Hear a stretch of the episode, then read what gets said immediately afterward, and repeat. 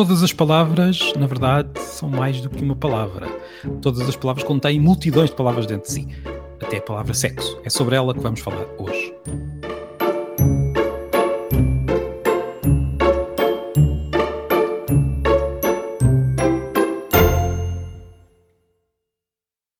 A palavra sexo é antiga e tem origem latina, embora para trás do latim não se consiga perceber muito bem de onde é que vem há muitas outras palavras que conseguimos uh, ver, em que conseguimos ver a origem para lá do latim, a origem, por exemplo, no proto-indo-europeu.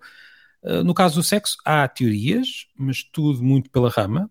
Na verdade, isso não interessa muito. A partir do sexo, acabou, a partir do latim, peço desculpa, acabou por passar para muitas outras línguas, não só as latinas, mas outras. A palavra tem, como tantas outras, muitos significados. Significa as categorias em que os biólogos dividem as espécies que se reproduzem de forma sexuada, por exemplo. Significa também um órgão sexual. E naquele que é provavelmente o significado mais comum é a designação genérica para as atividades sexuais em geral. Ou seja, qualquer coisa que se faz.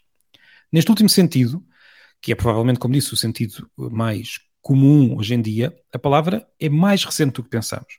Apareceu nas várias línguas europeias, eh, enfim, a partir do final do século XIX e não se consegue perceber exatamente bem, pelo menos eu não consigo, uh, é uma investigação que podemos fazer um pouco mais, de forma um pouco mais profunda uh, no futuro, mas não se consegue perceber exatamente bem se vem do francês, por exemplo, para o inglês, se vem do inglês para o francês. A verdade é que parece que su parece surgir na escrita no francês em primeiro lugar, no final do século XIX, e no inglês uh, foi já só no século XX que apareceu com este significado, sexo com o significado de atividade.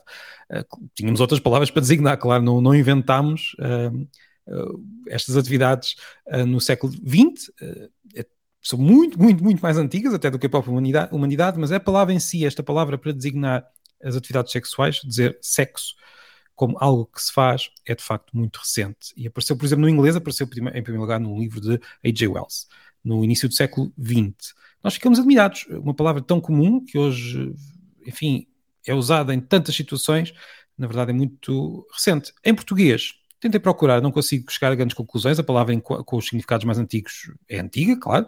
Uh, com este significado mais recente, parece também ser só, parece ter aparecido também no século XX, provavelmente por influência ou francesa, ou inglesa, ou talvez das duas próprias línguas. Então, mas antes da palavra aparecer, o que é que nós usávamos? Fica para outro episódio. Por hoje ficamos apenas com esta curiosidade.